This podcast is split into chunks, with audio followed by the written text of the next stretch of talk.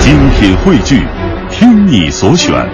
中国广播。 radio.cn。各大应用市场均可下载。品中华文化精髓，颂华夏历代风雅。欢迎各位收听《中华风雅颂》，我是郑博。大家好，我是君阳。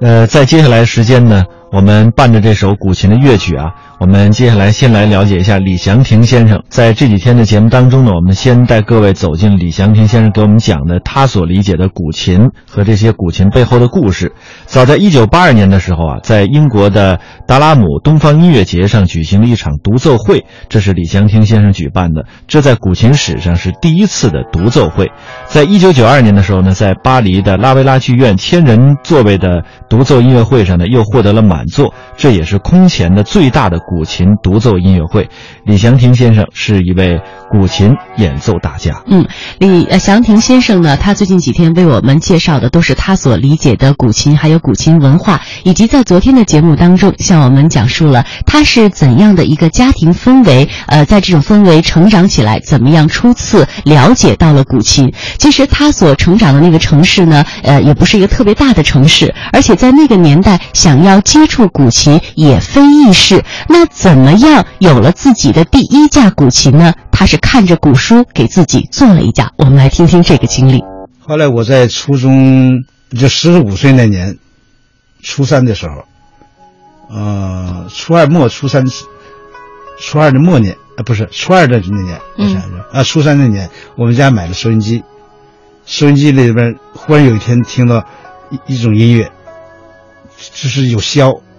另外一种乐曲不知道什么特别好，心里觉得一下被它的充分吸引住了，有一种这个灵魂被抓住的那种感觉。嗯然后他播完就说：“刚才各位听到的是《千箫合奏·关山月》，哎呀，原来这是古琴，脑子里就是马上像打开一个这个天新天地一样，就入迷了呀。然后呢，再去看那些这个画里边的，然后就到处打听问，谁也没见过，谁也不知道，啊因为东北后来知道全那时候您在哪个城市？呃是东吉林省辽源市，啊，当时辽源市叫西安县，嗯后来升市的时候，因为跟陕西西安那个市重名字嘛，所以改成叫辽源市了。嗯当时叫西安县。呃周围的人都不知道琴是什么，我舅舅知道也没见过。嗯后来才知道全东北当时只有，呃，沈阳有个姓马的先生医生，嗯他有两张琴，所以就很有名了，叫马二 琴了。就是就是那么稀有。呃那怎么办？问了半天，我们市里边有一个医生说他有，结果一开始争，啊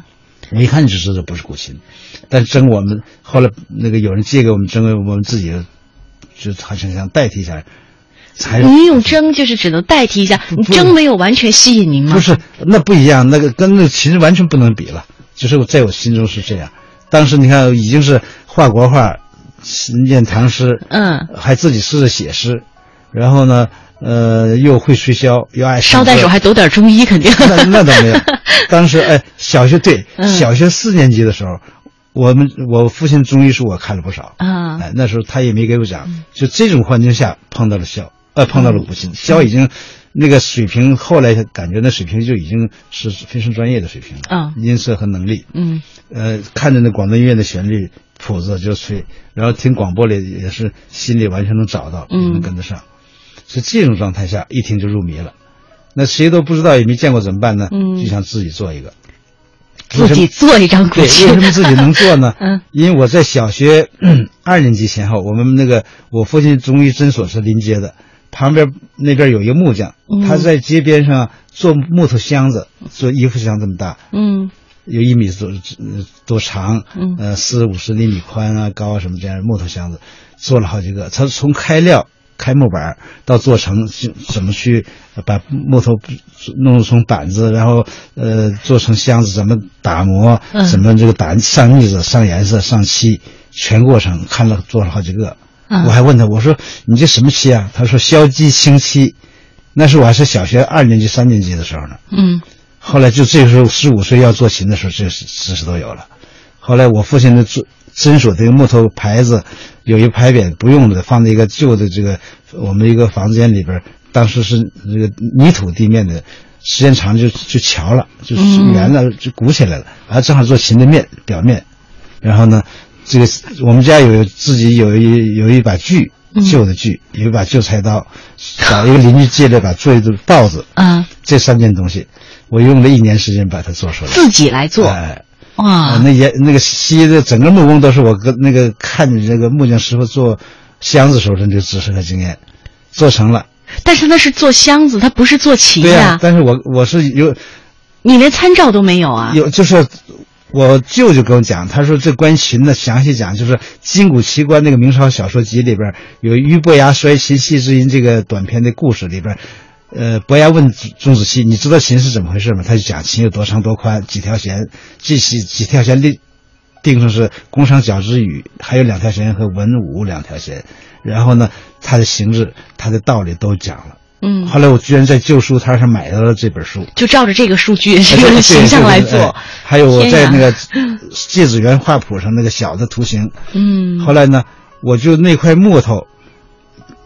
做一个琴面，嗯然后四周找一些木头做这个做周围的木头，然后还找一个普通的木头做底板。那木头现在怎么找到我也没我想不起来了，嗯反正都找到了。后来快做到一半的时候，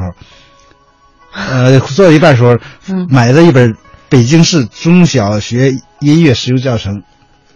那上面有个照片儿，那个照片呢，就是他一张模模糊糊的黑白照片儿，哦，然后我就根据那个照片又改把我那形状改了一下，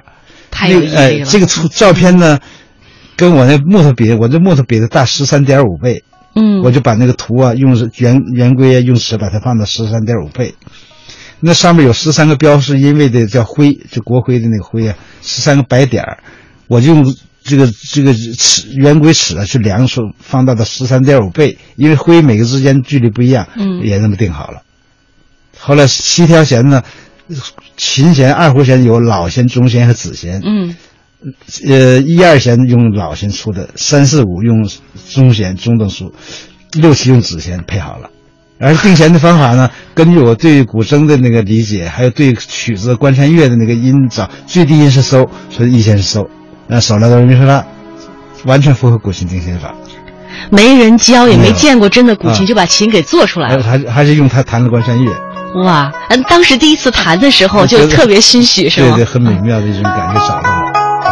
就这样，第一把琴是做出来了哈，第一张琴，呃，但是怎么样拜师呢？在当时的那种情况下，别说是拜师了，想学习找一些专业的琴谱也是不容易的事。李祥霆于是决定啊，往北京写信给当时最著名的古琴家写信，他究竟有没有收到回复？他后来又是如何走上了专业之路呢？在明天的《中华风雅颂》当中，我们会继续为大家播出。